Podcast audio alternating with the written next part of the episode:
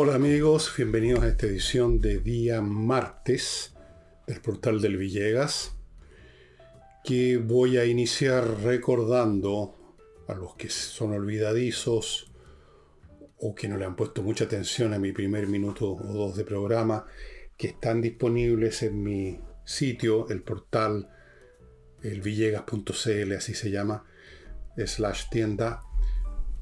Tres de mis libros en distintas agrupaciones bastante, bastante interesantes en términos de, de los precios muy rebajados.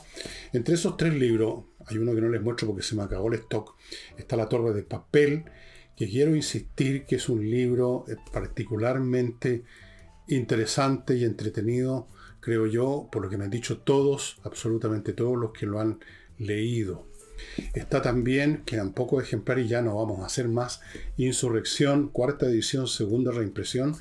Y está también Envejezca o Muérase, que es un libro, algunos lo consideran un poquito amargo, no sé, bueno, una de esas me salió así, pero tiene que ver con mi permanente principio de que hay que ser realista y mirar las cosas como son, objetivista, como diría la Ayn Rand. No, no pasarse película porque, porque no. Eh, a lo mejor es buena idea pasarse películas de vez en cuando para evadir los problemas, pero lamentablemente ese gen me falta. Así que están estos tres libros, precios muy especiales, agrupados en distintas combinaciones para que usted los adquiera. La distribución es muy eficiente, tenemos un sistema que permite entregar los libros bueno, depende de la hora, en el momento que usted lo pida, pero más o menos en el día en Santiago y en un par de días, tres a lo máximo en provincia. Muy pocas veces hemos tenido algún problema, contados con los dedos de una mano, y además los hemos resuelto de inmediato. Eso. Y vamos entonces a entrar en materia. Se está hablando o rumoreando, no sé si es meramente un rumor o no, de un cambio de gabinete allí por marzo, cuando se celebre, supongo, en los días en que se celebre el primer aniversario, si es que hay algo para celebrar del gobierno de Boric, un cambio de gabinete. Y todos los que fueron consultados por la prensa y que yo consulté, de oposición, de gobierno, gente de, todo de todas las sensibilidades políticas, eh, más o menos mencionaron las mismas personas donde habría que meter mano. Eh, saldrían la canciller Urrejola, respecto a la cual parece que hay una opinión transversal que su gestión no ha sido buena, el señor Valenzuela, ministro de Agricultura, que parece que dio la hora con el tema de los incendios y con otras cosas que realmente y en general la población no conoce porque tiene que ver con un tema muy específico que es cuestiones relativas a los agricultores. Los agricultores son, viven en el campo, tienen que ver con el tipo de cosas que no aparecen en los titulares ni en los matinales de la televisión. Parece que la gestión del señor Valenzuela no ha sido muy atinada, así que se pide su cabeza. Y una vez más, esta es una cabeza que se ha pedido en toda posición que la ponen, la de Jackson, Giorgio Jackson, el hombre que le proclamó a la galaxia que ellos, él y su generación, tienen un estándar moral más alto que todos los demás que somos más viejitos. Estamos jodidos. Él, en cambio, trae la luz, la verdad y la vida eterna. Amén. Pero mientras tanto, su vida en los ministerios parece que va a ser bastante breve, no eterna. Salió de donde estaba y ahora quieren que los sacarlo del Ministerio de Desarrollo Social. Parece que no hizo nada. Yo no sé si hay mucho que hacer, para ser franco, en ese ministerio, en qué consistiría el quehacer de ese ministerio, en qué consiste, en qué se traduce operacionalmente el concepto de desarrollo social, porque es muy vago. Es el tipo de vaguedades que con que los políticos hacen gárgaras, pero yo no sé qué significa en la práctica, cuáles son las funciones que cumple. Lo mismo vale para varios otros ministerios, dicho sea de paso. Esas serían las cabezas que se están pidiendo. Ahora bien, vamos a algunas, muy pocas, no, no, no, no registré todas las opiniones, algunas nomás. La de Juan Luis Castro, senador del PS. Y escogí a alguien del PS porque la cosa va por ahí. Este señor dijo que es necesario un nuevo impulso de la agenda económica y social. Primero, debió haber dicho un impulso, porque no ha habido un impulso antiguo al cual haya que superponer uno nuevo. Nuevo supone que hay uno antiguo. No hay antiguo ni hay ninguno. No ha habido un impulso. Se ha hablado a la vez, a la pasadita, y muy poco, mucho menos que otros temas políticos del desarrollo económico, pero la verdad es que un nuevo impulso a la gente económica, o sea, que la gente empiece a invertir, que la gente no empiece a sacar la red de Chile, como se sigue ocurriendo, etcétera, nada. Así es que hablemos de un impulso a la agenda económica y social. Y detrás de esa expresión que parece ni fu ni fa, hay bastante más de lo que parece, porque si uno empieza a sacar derivada o a escudriñar cuáles son los motivos de, esta, de este lenguaje, que es en el fondo un lenguaje cifrado, podríamos decir, encriptado, lo que está diciendo es este señor que el Partido Socialista, y por lo tanto eso que ellos llaman el, el socialismo democrático, lo cual implica que hay uno que no es muy democrático, o sea, el Partido Comunista, por ejemplo, y la gente del Frente Amplio, indica este lenguaje cifrado que para ellos el centro de gravedad de la administración del país es ese, el crecimiento económico en el viejo y buen estilo de la concertación y no estas aventuras jurídicas, políticas, revolucionarias, transformaciones profundas, sino que la cosa concreta de hacer crecer el país. O sea, detrás de esta frase que parece una, frase casi diríamos de, de buena crianza, hay, me parece a mí, creo yo, se revela a través de esa frase una concepción distinta que creo que existe entre los socialistas, creo, por lo menos de algunos de ellos. Dijo también don Juan Luis Castro que estaba el tema de los equilibrios, porque hay algunos socialistas ya en el gobierno como la deslumbrante genio Carolina Toa, pero le parece al señor Castro que no son suficientes. Dijo, textual, lo anoté, el socialismo democrático requiere una presencia mayor. No es muy difícil descifrar que esto significa el socialismo democrático. Nosotros creemos que tenemos que tener más peso para llevar al país por un rumbo distinto a esto de las transformaciones profundas. Porque puede que el señor, si uno le pregunta directamente esto a, Castro, diga, no, si nosotros también creemos en las transformaciones profundas, pero yo no le creo si dice eso o en todo caso su concepto de transformaciones profundas no pasa por el tipo de cosas que se vieron desnuda, clara y ridículamente en la proposición constitucional de estas entidades sacadas, salidas no sé de dónde, que formaron la convención. Me refiero al sector de izquierda. Los de derecha no tuvieron prácticamente derecho a voz ni voto en la práctica. Tenían derecho a voto, tenían derecho a perder las votaciones. Así es que Así es que yo creo que detrás de este cambio de gabinete hay otras cosas.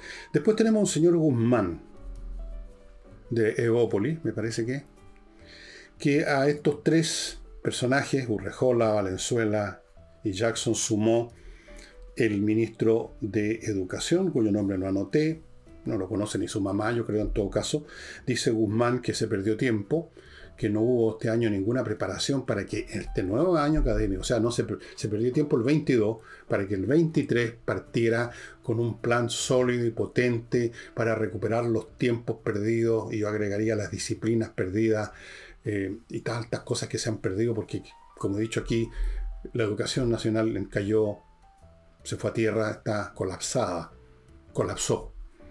Efectivamente, no se ha sabido de ningún plan, las cosas han seguido la rutina, los señores del Ministerio de Educación han hecho lo que casi siempre hacen, que es calentar sillas y nada. Ahora, hay otras opiniones apareció un señor comunista en el medio que consulté de que dice que aquí hay que lo que hay que mantener es que los cambios tienen que ser para que llegue gente que esté 100% con el proceso de las transformaciones profundas. Y aquí una vez más se revela esta diferencia que a veces se revela claramente como una, una especie de, no voy a decir un abismo, pero una brecha y otras veces aparece apenas como una trizadura entre el pensamiento de los que se llaman a sí mismos socialistas democráticos y el pensamiento de la izquierda profunda, llamémosla, la izquierda que quiere transformaciones profundas, que quiere la revolución, el Partido Comunista y los genios resplandecientes del Frente Amplio. todos los conocemos, ¿no? ya. Entonces, hay una distancia entre estos dos. Si, ponemos, para poner las cosas en blanco y negro, y quizás exagerando, pero para aclarar el punto, hay aquí eh, dentro de este conglomerado que está o no está eh, en, un grado mayor o menor en el gobierno, que está o no está con, el proyecto de Boris, no sé cuál sea, en realidad, más allá de la demolición, eh, hay dos entes bastante distintos. Uno que podríamos decir es la expresión 2023, siglo XXI, qué sé yo, de la concertación, y otro, las viejas, añejas concepciones de la izquierda revolucionaria de la época del Comité de la Unión Soviética. Lo estoy poniendo exagerado, no es exactamente así, pero para aclarar el punto. Eso es lo que se llama un razonamiento geométrico. Ahora, yo creo que a juicio de muchos habitantes de este país, por lo menos los que aparece reflejado en la encuesta, lo que apareció reflejado en, la, en el plebiscito salida, lo que se necesita es otra cosa, pero antes de entrar a eso, me van a permitir ustedes que me refiera a mi primer bloque comercial que hace posible este programa y que además promueve y hace conocer productos que son realmente muy útiles para ustedes, ya sea como persona o como empresa. Y precisamente para partir con un programa con un producto para empresas, Kame ERP. Un software financiero, contable y administrativo para todo tipo de empresas, para saber si están funcionando bien, si están ganando o perdiendo plata. A veces eso no se sabe, aunque parezca increíble. Se, se pierde en el laberinto administrativo de la empresa. Para saber facturar bien las cosas electrónicamente, para revisar estado financiero, para controlar stock de productos, cosa que también a veces no hay mucha claridad.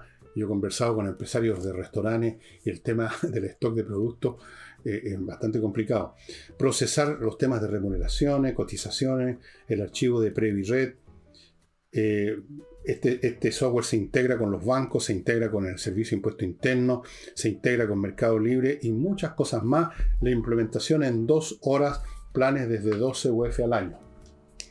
Continúo con Edifito. Este es otro software, pero para una cosa distinta. Está hecho específicamente para la administración de edificios que son entidades bastante complicadas.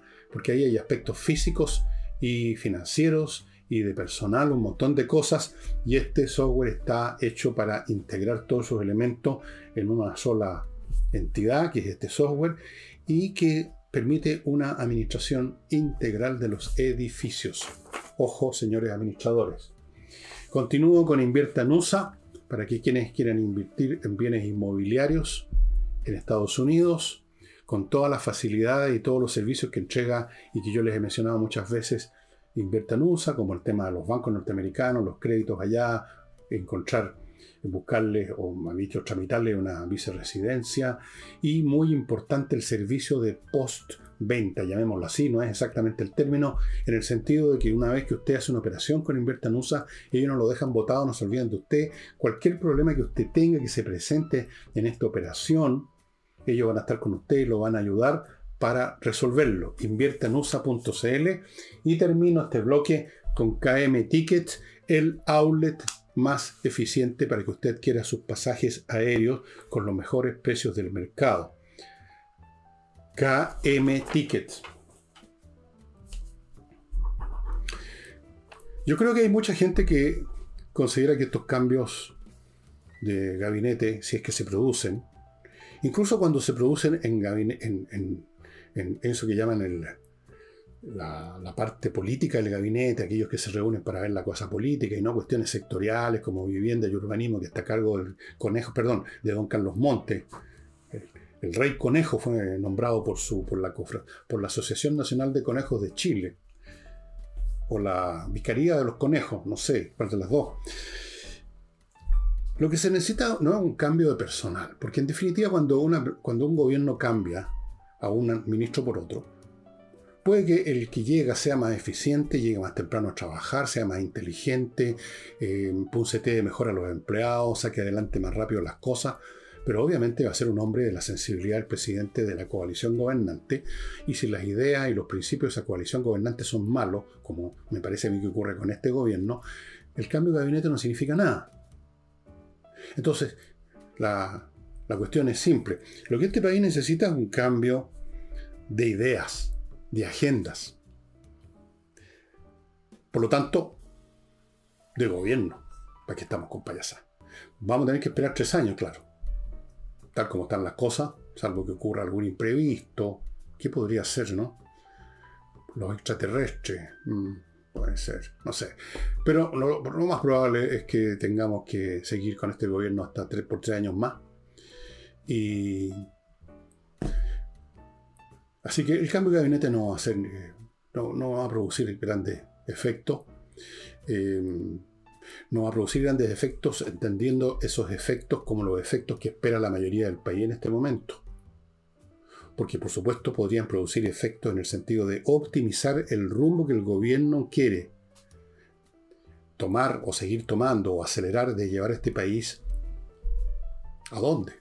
Esa es la pregunta que he hecho tantas veces y que siempre la respuesta ha sido no se sabe ni ellos saben cómo llamar siquiera ese ente que hasta el momento ellos lo tienen visto como dos cosas, demoler lo actual y luego una serie, una lista de lavandería de cambios que harían en esto, en esto, en esto, en esto. Pero ¿cuál es la concepción global? ¿Qué es eso? Socialismo, comunismo, progresismo, humanismo, eh, capitalismo-estado. Una cosa que no tiene nombre todavía. No ha habido, no ha salido, no ha escrito su gran obra, un nuevo Carlos Marx o un nuevo Karl Popper Así es que estamos un poco en veremos. Yo creo que necesitamos un cambio de gobierno, un cambio de idea, un cambio de personajes, un cambio de personal, eventualmente entre años más, porque las ideas que han estado operando, que ustedes vieron desnudamente en la proposición constitucional que fue derrotada en septiembre, son un desastre. Pues. Significan la destrucción del país. Significan la destrucción a niveles que uno no lo puede entender. Por ejemplo, este es solo un ejemplo entre muchos. La educación sexual de, los, de los jóvenes digamos, más bien, la educación sexual ahora de los niños, a los cuales se les mete por el ganate textos y concepciones que simplemente yo no puedo sino considerarlas perversas. O sea, a niños de 5, 6, 7, 8 años los que se les dice, cara de raja, perdonan la expresión, que tener sexo con adultos no es ningún problema, que es todo un tema de placer nada más. O sea, estamos llegando a eso. En Canadá, me dice un amigo que vive por allá, han ido más lejos. Se está hablando del sexo con animales. Eso sí, que no sean públicos. Llévese a la jirafa con la cual usted quiere follar a un motel. No, en la calle no. Bueno, entonces eh, se necesita un cambio, un cambio realmente bastante grande, un giro de 180 grados. De todas las cosas que ha propuesto este gobierno y la gente que participa en la coalición, muy pocas contados con los dedos de una mano se podrían rescatar y aún esas habría que darle, modificarlas porque son estridentemente exageradas. Eso es lo que necesitamos y no que salga el señor Jackson y que llegue un señor Jackson. Que salga la señora Urrejola y que llegue alguna otra, no sé, por pues una Bataclana ahora, no tengo idea. Respecto a los incendios forestales, la Corma, que es la Corporación de la Madera que agrupa una organización gremial de empresas forestales, me parece que se va a querellar y ya está en contacto con el fiscal nacional para estos efectos, para buscar a los autores y al autor organizacional que está detrás de los incendios intencionales, pero con, esta vez no se trata de la intencionalidad de un pirómano loco o el descuido de un excursionista, sino que la intencionalidad política de ciertas organizaciones que todos sabemos cuáles son. Y dio algunas cifras, la Corma, respecto a esta intencionalidad. Dice que en la región del Biobío el 65% de los focos fueron intencionales. Aquí yo quiero hacer un alcance. Un foco intencional, ya sea cualquiera que sea la intención, o un foco con de acción humana, llamémoslo así.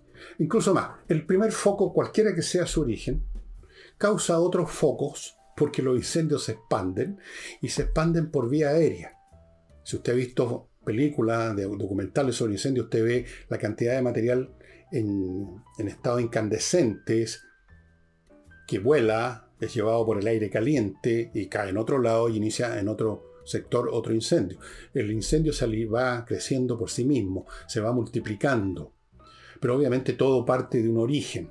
Entonces, evidentemente, no el 100% de los focos que se detectan han sido intencionales.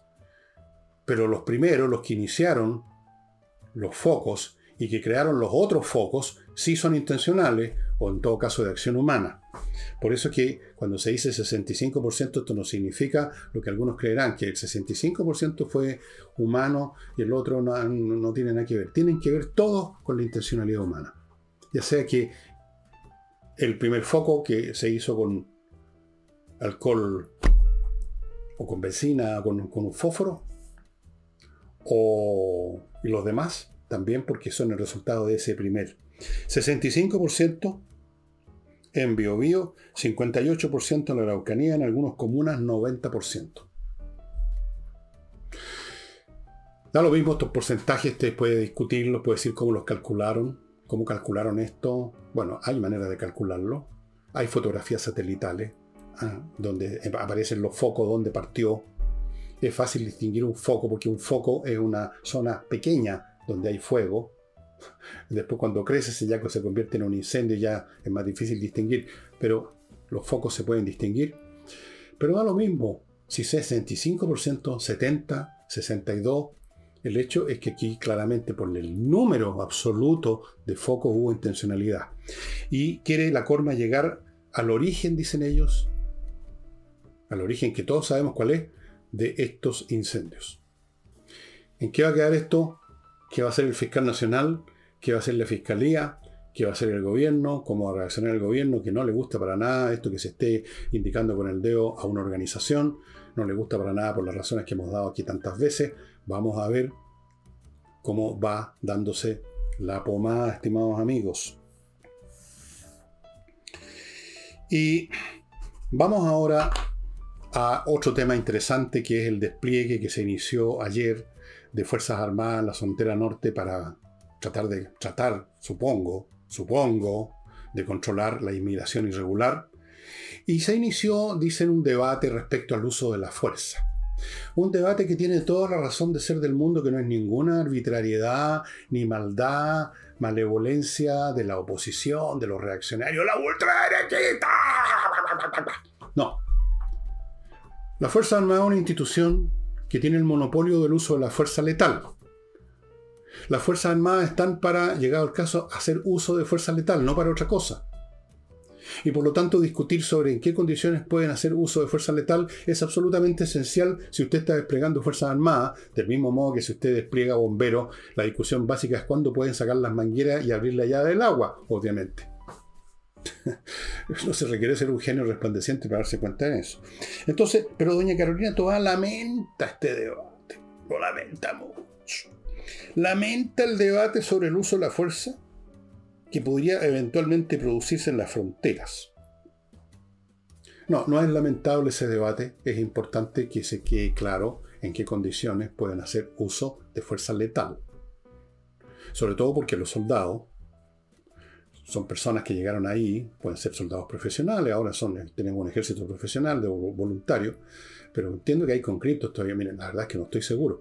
Pero en cualquier caso sí sé una cosa, los soldados no son entrenados para ser de policía, de inspectores de colegio, ni nada, son entrenados para matar.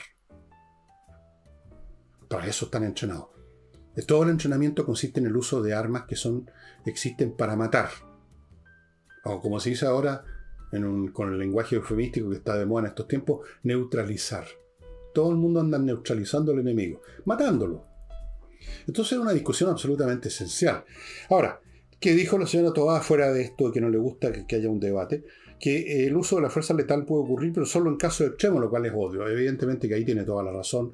No hay nadie que quiera que, se dispare porque sí, ni, los propios soldados, ni nadie quiere hacer uso de la fuerza letal de buenas a primeras. Así que, evidentemente.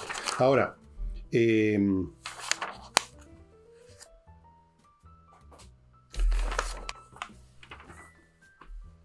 dijo que si eso ocurre, van a tener el apoyo del gobierno y el pueblo de Chile.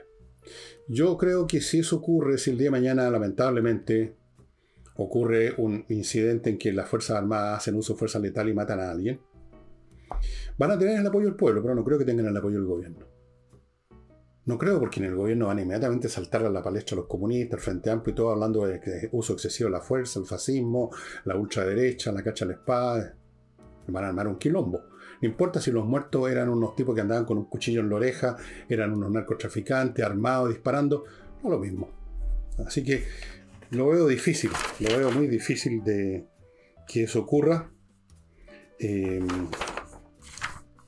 y afirmó también la señora Tobá, eh, o insinuó que hay gente que, que quiere que, se, los soldados, digamos, tengan más facilidades para hacer, apretar el gatillo, para hacer uso de la fuerza. ¿Quién ha dicho eso? A ver, señora Tobá, ¿quién ha dicho, oiga, pongan a los soldados ahí con el dedo en el gatillo, va a dispararle, el primero que se asome le disparan?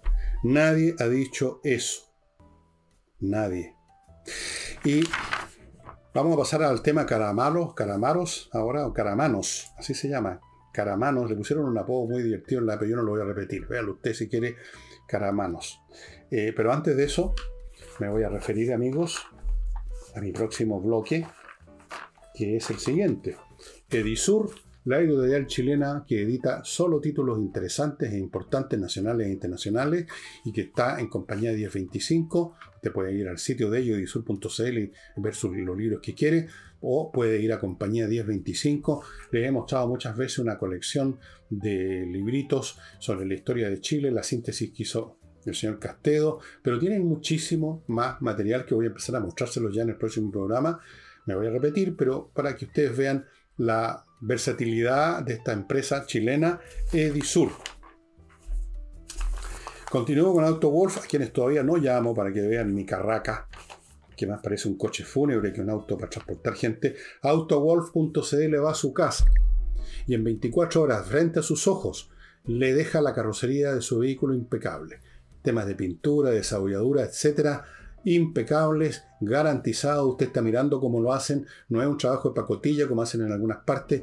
No pueden hacerlo porque usted está viendo garantizado por un año. Autowall.cl. No pierda de vista su auto una semana, 15 días o 3 semanas porque lo dejó en un taller. En su jardín, en su garage, frente a sus ojos. Autowall.cl. Continúo con kmmillas.cl donde usted puede vender sus millas acumuladas antes que las empresas la hagan volar y usted no, saque nada, o si usted no la va a usar, tampoco la está, le están siendo de utilidad, vaya a kmmillas.cl y se las van a comprar a buen precio. Y termino este bloque con Oxinova, que es este polvito mágico que viene en un sobre como de sopa. Usted lo echa en un litro de agua, en media hora o 45 minutos se convierte en una colonia de bacterias. ¿Y esas colonias qué hace? Usted echa esa agua con esa colonia en el lugar donde están saliendo los peores olores del mundo y los olores se acaban porque estas bacterias destruyen a las causas del mal olor que no es la, materia orgánica en sí, sino que las bacterias que la descomponen. Y al descomponer sus moléculas de esa materia orgánica, algunas de esas moléculas son los gases con mal olor, como por ejemplo el famoso ácido sulfídrico, que es el olor a huevo podrido. Eso. Amigos, un producto fantástico para terminar con los malos olores, ya sea en un pozo séptico, el peor caso de todo, en una fase especialmente hedionda, digamos, de un proceso industrial, en el water de una casa normal que tiene alcantarillas, pero igual, del fregadero de la cocina, etc. Oxinova. Vamos al caso Caramanos, de la cual persona, la presunta pareja de Boric, hizo mucha ostentación en el principio de su gobierno, que era su pareja, dándose unos besos frente a las cámaras, parecía una escena de lo que el viento se llevó, solo que Gable era un poco más atractivo que Boris, por lo menos para mi gusto, no sé usted. Bien, la señora Caramano está en un congreso feminista, por supuesto, en España y una vez más dijo que, eh, no sé si una vez más ella, pero una vez más repitió la monserga de tantos necios de que el rechazo había sido fruto de una campaña del terror. ¡Qué susto! Bueno, ahí está revelado la poca la poca densidad mental de la señora Caramanos, pero en el fondo de todo su sector, porque o la ceguera, si ustedes quieren. La ceguera. No son capaces de darse cuenta de que la proposición constitucional era un bodrio. De que sus, muchos de sus autores eran humanamente personajes dudosos, digámoslo suave. Entonces, la culpa es de una campaña del terror, lo cual es una insolencia de la señora Caramano porque le está diciendo a dos tercios de los chilenos, prácticamente, casi dos tercios, que somos tan huevones que viene cualquier publicista al peo de la izquierda o de la derecha en este caso, perdón, y nos, nos aterroriza. Bueno, efectivamente nos aterrorizó, nos aterrorizó, pero no por una campaña del terror, nos aterrorizó el, el, bodrio mismo, señora Caramano. No necesitábamos una campaña del terror. Era cuestión de leer dos o tres artículos de la proposición constitucional para tiritar, porque significaba el fin del Chile que queremos y en el que vivimos. Ese fue el terror. No es una campaña, o sea, es algo artificial, que si no hubiera habido campaña habíamos todos felices tomado la mano votado la proposición. No, eso es mentira, eso es una estupidez, señora Caramano. Pareja del señor Boris, entiendo. No sé, no conozco los gustos a cada, cual, pero oficialmente es la pareja del señor Boris. No, no, no, no, no, no, no. ¿Y qué dijo el gobierno al respecto? Porque apareció Camila Vallejo con su expresión imperturbable, su bien vestida. Yo le celebro esas cosas, su buena presencia, es mujer muy hermosa, muy tranquila, muy ponderada. Y dijo que no, no dijo nada. El no dijo nada, dijo una serie de frases que significan que el gobierno no se pronuncia. Eh, que eh, dijo que, mm, que es una opinión legítima y respetable la de Caramano. Yo aquí quiero hacer un alcance, señora Vallejo, esta frase de que las opiniones son siempre legítimas y respetables es un cliché, se dice a cada momento, legítimo, respetable, legítimo. No, hay opiniones que no son ni legítimas ni respetables. Es respetable lo que merece respeto por su inteligencia, por su precisión, por el trabajo que hay detrás para llegar a ese punto de vista. Pero si no es el caso, no es respetable. Si yo digo mañana que 2 por 2 es 3, ¿es respetable eso? ¿Es legítimo? Depende de lo que se diga. Aquí no hay respetabilidades y legitimidades a priori, señora, ni en esto ni en nada. Es legítimo y es respetable lo que uno hace o dice en virtud a los méritos de eso que hizo o dijo. No es a priori respetable y legítimo decir cualquier huevada. No es legítimo y respetable tratar a dos tercios de los chilenos como unos idiotas que se dejaron convencer por una campaña del terror. No es legítimo y respetable seguir repitiendo en el extranjero tonterías como esa. Que es lo mismo que decir dos tercios de los chilenos son unos idiotas. Como lo dijeron de hecho muchos partidarios de la proposición constitucional al otro día, picados como estaban enseguecidos por la rabia, escribiendo Twitter y escribiendo WhatsApp, donde nos trataban a todos los chilenos de tontos, de, de unos pelotudos. No. Una opinión tiene derecho a expresarse porque tenemos derecho a la libre expresión, pero eso no, eso, eso, existe. Pero eso no convierte a la opinión que se expresó, gracias a que existe la libertad de expresión, no la convierte en legítima y respetable. Pueden haber, y de hecho hay, y voy a decir más, la mayoría de las opiniones, y le, gustaría que la señora Vallejo y la señora Caramano examinaran, si es que alguna vez han visto antes la filosofía eh, los diálogos socráticos donde se habla de la opinión, que es una palabra de origen griego. Opinión es la primera tontería que dicen las personas. O sea, una opinión es algo que no, no es una tesis, no es una hipótesis, no es un raciocinio, no es un análisis. Es lo que, se, lo que opina, lo que dice, lo que le parece a alguien. Eso no es respetable. Y por eso la mayoría de las opiniones son bastante tontas sobre cualquier tópico, sobre cualquier tema. Oiga, yo opino que... Y yo opino esto, yo opino... ¿Eso? ¿Por qué va a ser respetable y legítimo? decir tontería. Menos todavía es respetable y legítimo si lo dice una persona que tiene un vínculo, se supone, con el presidente de la República, que tuvo un cargo, fue la primera polola de la nación, supuestamente la primera pareja de la nación. No. Las opiniones inteligentes son respetables. O una opinión por lo menos dicha en forma inteligente, aunque pueda ser equivocada, pero donde hay un raciocinio, algo. Las cosas que no son inteligentes no son respetables. Son tonterías nomás, pues. Yo no sé si considera a la señora Vallejo que una tontería respetable y legítima. Yo creo que no. Sorry. Eh, y a propósito de campañas del terror, yo quisiera recordarles que si aquí hubo una campaña del terror, fue una campaña del terror que no sé si llamarla del terror siquiera, no, en campaña de la distorsión, de la mentira, que trataron de convertir y lo lograron. Para muchos tontos que yo conozco que votaron por Boric, fueron convencidos de que si ganaba Kass, al otro día invadíamos Polonia, porque iba a ser un régimen nazi. Que al otro día las primeras líneas, las heroicas primeras líneas combatiendo contra carabineros que no les hacían nada, muy heroico, muy valiente, estos niños que después lo glorificaron en el Congreso. Al otro día iban a a quemar Chile de nuevo, pues. Al otro día iba a venirse el país abajo. No, eso, eso se llama, no sé si campaña del terror o se llama chantaje. Chantaje moral. Ahí hubo una acción. ¿O no? Desde el presidente para abajo estuvieron todos en eso. Así que métase la campaña del terror en el bolsillo, señora Caramano, y busque para el día de mañana una opinión un poquito más inteligente en un foro internacional, porque mal que mal usted en algún grado, aunque ya esté fuera, representó, fue parte del gobierno y mucha gente en España que no tienen por qué estar siguiendo los detalles de sus peripecias en la vida, pueden creer que usted todavía es la primera pareja de la nación.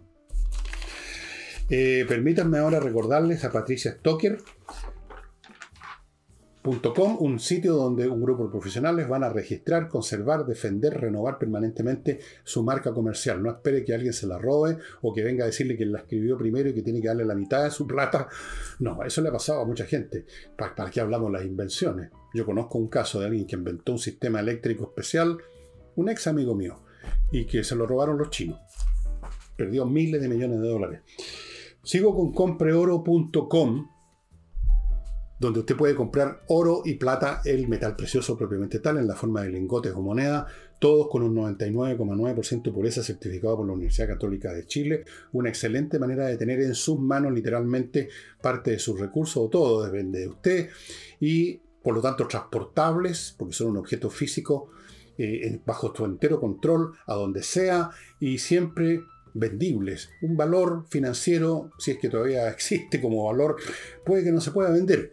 El oro y la plata siempre van a encontrar compradores. Compreoro.com. Sigo con Duemint, una plataforma para que las empresas gestionen sus procesos de cobranza de una manera mucho más eficaz. Para eso tiene un montón de herramientas que yo lo invito a conocer en el sitio de ellos, que usted está viendo a mi derecha, duemint.com. Eh, hay más de 700 empresas que están usando este sistema y la efectividad, eh, por ejemplo, en la, cobranza se eleva hasta un 70%. Continúo con Entrena Inglés, una academia que enseña inglés vía online con profesores de inglés. Y eso hace toda la diferencia, estimados amigos. Va a aprender inglés de verdad esta vez, porque además las clases online son más potentes, uno está más concentrado. Y si, y si tiene dudas acerca de la eficacia de esto, pida una clase de demostración entreninglés.com.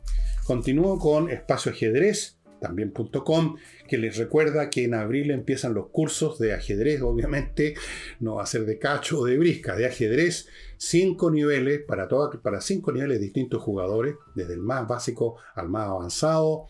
Los cursos son en vivo vía Zoom, una vez a la semana, a las seis y media para los niños, a las 8 para los adultos. Los precios son súper accesibles y además, además, Dos cosas, descuentos para grupos familiares, o sea, si usted, papá o mamá y su hijo o hija se meten juntos, hay un descuento. Y además, segunda cosa, en seis cuotas sin interés, espacioajedrez.com. Sigo con Ángel Hey, el mejor corredor inmobiliario de Chile, el que vende, el que está vendiendo ahora, tiempos difíciles, Ángel Hey. ¿Por qué? Por sus métodos y por la enorme pasión. Yo conozco al hombre que pone su trabajo, él y su equipo, al punto que trabajan la semana corrida. Y termino con mi clima, ya saben, la mejor climatización que le permite tener su casa, su oficina a la temperatura que usted quiera, con el aire filtrado, sin ruido, sin humo, sin, sin ningún problema de incendio, de, ningún problema, silenciosamente.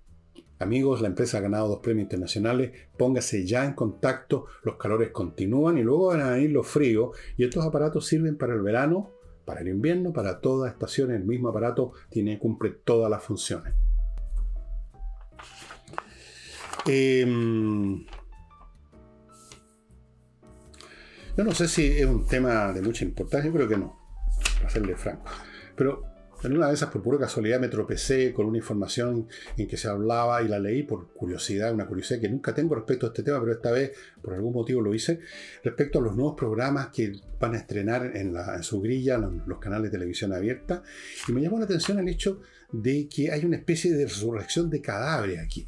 O sea, están rescatando eh, programas a veces les pueden cambiar el nombre, que me suenan, me huelen a programas de los 80, 90, como que hay un intento de volver al pasado normal de este país, donde la, televisión no empezaba en la mañana aterrorizándonos con conferencias de prensa del ministro de Salud diciendo que se ha muerto tanta gente o que el COVID está dejando la cagada, no, que no hay programa, que no, eh, esta televisión repleta de programas con denunciantes de esto, del otro y con activistas políticos de izquierda. Parece que quieren volver a los tiempos en que la gente aprendía el televisor para entretenerse un rato. Y entonces, programas que, como digo, huelen a museo, y a veces con animadores rescatados también de, digamos, de la, del asilo de ancianos. No, no, lo digo en forma de reproche, porque yo soy uno de esos ancianos, solo que no voy a estar en la televisión. Pero si yo estuviera en este momento, que no voy a estar, ni quiero estar, ni nadie me va a llamar, no me interesa el asunto, pero si alguien dijera, otra vez sacan al Villegas que tiene 74 años y ya... Y, eh, ¿cómo se lo, yo diría, tiene toda la razón, señor. Bueno, y ahora vamos al libro que les quiero mostrar, del cual he hablado en muchísimas oportunidades y alguna vez les mostré la versión que tengo en inglés, porque de algunos libros que me gustan mucho, me gusta por una locura, si ustedes quieren, o por lo que sea, me gusta tenerlo en, a veces en, los idiomas que sea, en el idioma original del autor, en, en inglés, en francés, en castellano.